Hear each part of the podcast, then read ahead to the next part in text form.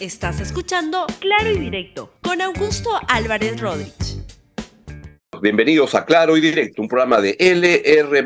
Hoy comenzamos la semana para comentar eh, principalmente lo que está pasando y a partir de qué se puede concluir de las encuestas que han aparecido el día de ayer del IEP en el diario La República y por supuesto en sus medios digitales, en la web, en el Twitter, donde ah, se da cuenta de un rechazo en general de la población al sistema político peruano. Y mi pregunta que, voy a plantear a continuación es, ¿cuánto puede durar? ¿Cuán viable es un sistema político como el actual, donde tenemos una desaprobación muy alta, tanto al presidente, a la presidenta de la República, como al Congreso de la República? Revisemos para empezar la encuesta del IEP que se publicó el día de ayer, domingo, como les digo, en, en, el diario la República.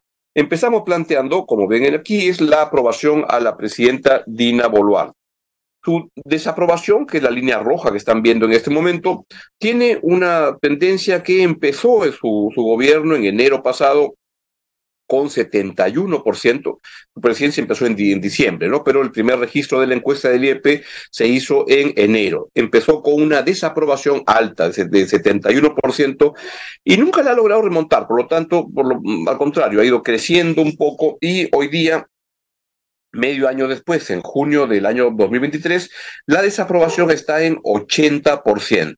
La aprobación ha ido cayendo, empezó alrededor de 19% en enero y hoy es casi la mitad, está en 12%.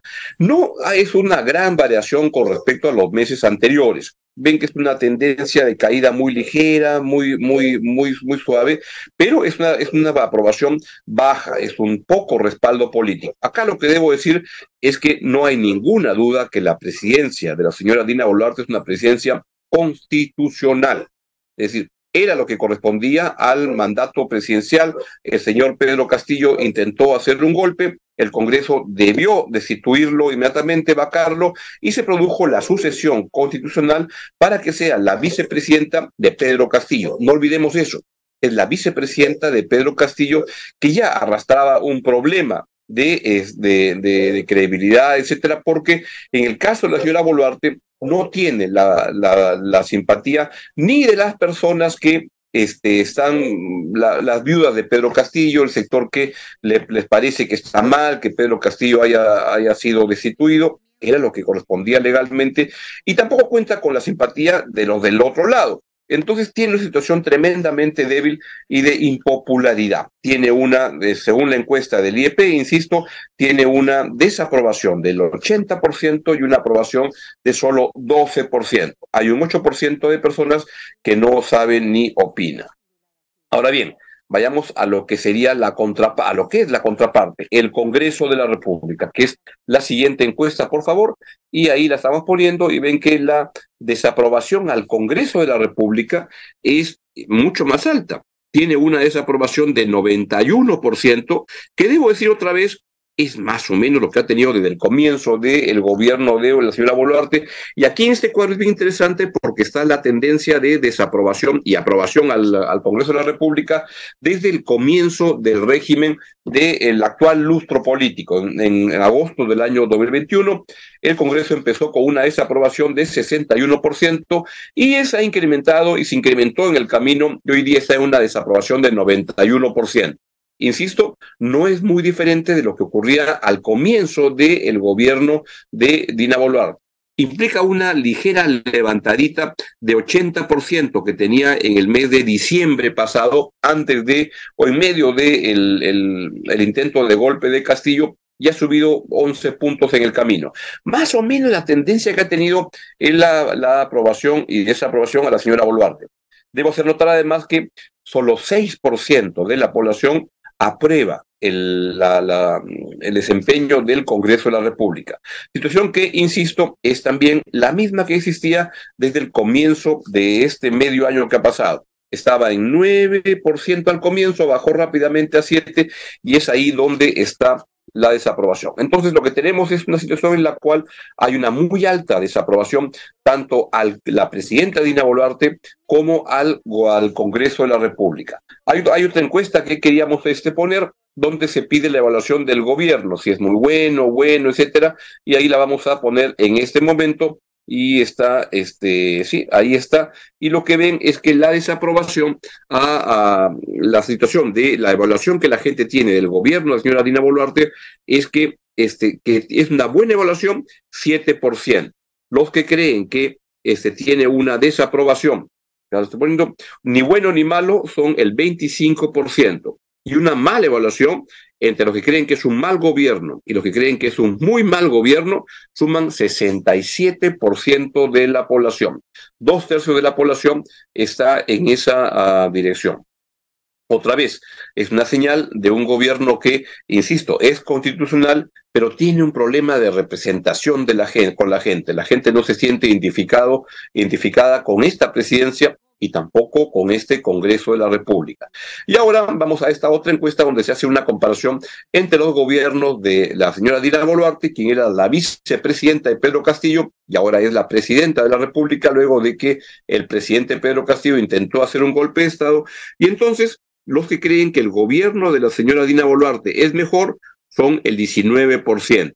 Los que creen que es igual, 27%, y los que creen que es peor son el 51%. Y esto evidentemente tiene que ver con una, ah, un balance que la gente hace este, en conjunto. Hay, em, no sé si sospechará la gente, lo que yo creo, tiene la, la, la, mochila muy pesada de las muertes que ocurrieron al comienzo del gobierno, pero tiene evidentemente un mucho mejor gobierno que el que tenía el gobierno, la presidencia de Pedro Castillo, que en mi modesta opinión era un gran mamarracho, porque era gente que robaba y no hacía obra, porque ponían a ladrones a manejar los ministerios que no tenían la menor idea de qué se trataba el ministerio al cual iba. Lo único que sabía era a robar.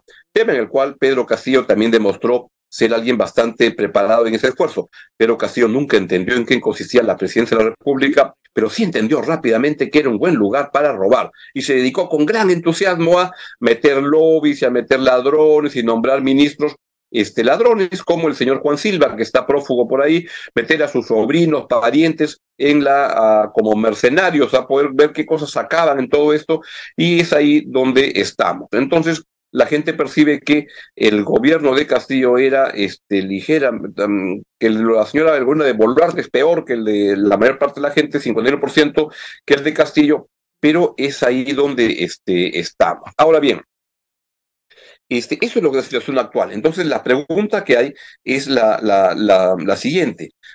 Hoy día es muy claro que hay un pacto entre el gobierno de la señora Boluarte y el Congreso de la República para durar lo más posible y poder llegar instalados hasta el año 2026. La señora Boluarte no quiere irse y lo ha dicho claramente. Este es un gobierno hasta el año 2026. Y la oposición en el Congreso no quieren mover mucho las cosas porque también quieren llegar hasta el año 2026 van a ver, estamos viendo en estos días algunas escaramuzas que se presentan, por ejemplo, el Fujimorismo quiere comenzar a tomar alguna distancia, ¿por qué? Porque no quiere mancharse y desprestigiarse al, al ser percibido como muy cercano a un gobierno que tiene un fuerte problema de desprestigio. Entonces quieren tomar alguna distancia pero no creo que tanta distancia como para provocar que se caiga el gobierno. De repente, el año 2025, no creo que hayan las condiciones políticas por el lado del Congreso, del, del, Ejecutivo, para romper la situación e ir a una disolución del Congreso, ni a una vacancia. No, yo creo que van a ir caminando tranquilitos Diferente sería en el año 2025, cuando ya no falte menos de un, ya en el último año de gobierno, porque ahí lo que buscarían es que este, sacar a Boluarte eventualmente y poner al presidente de la República, alguien del Congreso, porque en el último año no se puede hacer ya este, convocatoria a, elecciones. Se cumpliría el mandato, el mandato presidencial. Si en cambio la caída de Boluarte fuera en el año 2023, este año o el 2024, sí deberían convocar a elecciones en los siguientes tres meses. Es ahí donde estamos y la pregunta es, ¿qué puede pasar? O la pregunta es, ellos quieren durar. ¿Puede durar un sistema político donde hay tanto rechazo de la opinión pública, hay un problema ahí de viabilidad, pero también hay un problema que se va presentando de cierta apatía con respecto a la gente. Veamos algunas este, secuencias y les pido ponerle por favor la, lo que es el punto 3 de nuestra agenda, la toma de Lima. El día sábado hubo unos, unas marchas en la, en, la, en la capital y la verdad que este, hasta los propios responsables de la, o los propios entusiastas de las marchas deben reconocer que fue muy tibia, muy debilita, este, todavía no se percibe una, una, una cosa fuerte que venga por ahí, una, una marchita sin tanto respaldo, sin tanto entusiasmo, quizá porque están como previendo que quieren calentar para el momento de el 19 de julio, que es el momento para el cual, el día para el cual se ha convocado a una gran marcha, una gran protesta a nivel nacional, con la que buscan este, retomar y reponer la agenda de adelanto de elecciones, que renuncie Dina Boluarte, que se cierre el Congreso, que se convoque una elección, que se convoque a la constituyente y todo el rollo que ya conocemos. ¿Es esto viable? Yo no lo sé. No, no, no me parece que las cosas estén muy fuertes como en esa dirección. En Puno van a haber algunos movimientos, etcétera, pero lo más previsible es que no sea así. Y lo que me da la, la impresión, y por eso quiero poner esta otra encuesta, es que el ánimo de la gente está girando hacia otros temas. ¿A qué me refiero? Cuando se le pregunta a la gente, es una encuesta de las primeras dos encuestas en que presenté, las primeras eran sobre el eh, eran del IEP, esta encuesta es de Ipsos. Y acá lo que se le pregunta a la gente es cuáles son los principales problemas que debe enfrentar el gobierno de Dina Boluarte. El primero, ya no debe sorprendernos, pero es el primero, es la delincuencia y la falta de seguridad. Eso significa el 33% de la población.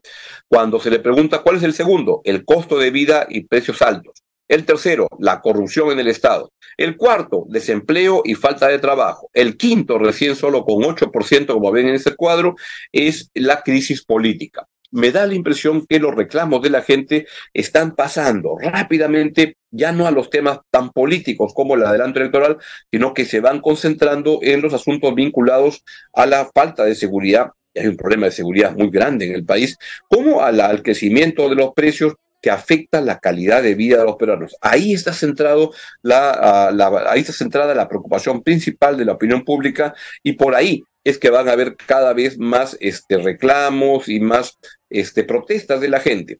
Y claro, cuando eso ocurre, hay que tener en cuenta que la, la aprobación a la señora Boluarte está muy bajita, está en solo 80%, perdón, 12% de aprobación y 80% de desaprobación. Y en el caso del Congreso, pues la desaprobación es de 91% y la aprobación de solo 6%. ¿Cuál es mi impresión? Es que esto significa un problema para la sostenibilidad o la viabilidad o la inviabilidad del sistema político actual tal como lo conocemos, porque es un sistema político que este, está muy interesado en quedarse, pero con la defensa, si fuera un enfermo, está con las defensas muy bajas y al primer empellón se lo podría acabar llevando y derribando.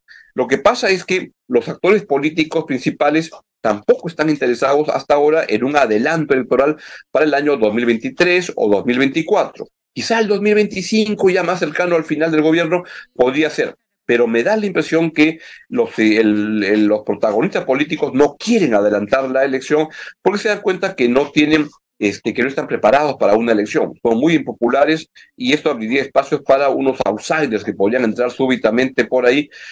Y entonces uno ve que tanto Keiko Fujimori como López Aliaga, César Acuña, este, o, la, o la misma izquierda, pues necesitan tiempo para reconstruir, cobrar fuerzas y prepararse mejor para una elección que se daría en el futuro, pero que ahorita no están listos. La pregunta es, ¿qué pasa con un sistema político que es tan, pero tan impopular? Y ahí está esta encuesta que nos sirve, y por eso hago el comentario en función de ello, que este, puede estar mellando la posibilidad. Mi conclusión, y con eso voy terminando el programa, es que el tema principal que va a tener una incidencia en la reacción de la opinión pública son los temas vinculados a la seguridad ciudadana y a los temas económicos, inflación, calidad de vida, y es ahí donde se va a jugar el gobierno de la señora Boluarte, la perspectiva futura, y por tanto, amarrado al gobierno de Boluarte, la permanencia del Congreso de la República. Es ahí donde estamos y vamos a ver qué es lo que sucede, este, pero va muy, muy, muy complicada la cosa. Y quería finalmente un rápido comentario sobre lo que ha pasado en Rusia este fin de semana, este, y con algo que está vinculado a la situación en el Perú, pero lo que está pasando en Rusia es muy importante porque hubo un motín, un, motín a cargo de un señor que se llama Pri, Prigochin. Si mal no lo comento, acá está Yevgeny Prigozhin, quien es una persona muy curiosa, bueno, su, su, su trayectoria. Era una persona con una situación este, personal complicada, ya a los 30 años había tenido dos condenas de cárcel, la segunda por matar a una, a una mujer, y sale a los 30 años de la cárcel y se dedica a vender comida, este, fast food en, la, en las calles en Rusia, y va creciendo y súbitamente se hace amigo de Vladimir Putin, quien luego va subiendo desde la KGB hasta ser el presidente de, de, de Rusia, y en el camino este señor que se había especializado en hacer comidas callejeras, pues comienza a ascender con, con Putin y se vuelve el chef, el cocinero de Putin. Y entonces en el camino lo que ha sucedido es que fue acumulando recursos y cuando ya se sigue desarrollando el tema, él construye una fuerza de mercenarios, es decir, soldados que pelean por dinero. Ahí no hay asunto de la nacionalidad, de la patria, es todo negocio en el cual lo que buscan estos soldados que se contratan es ganar un dinero y les pagan, parece que bastante bien.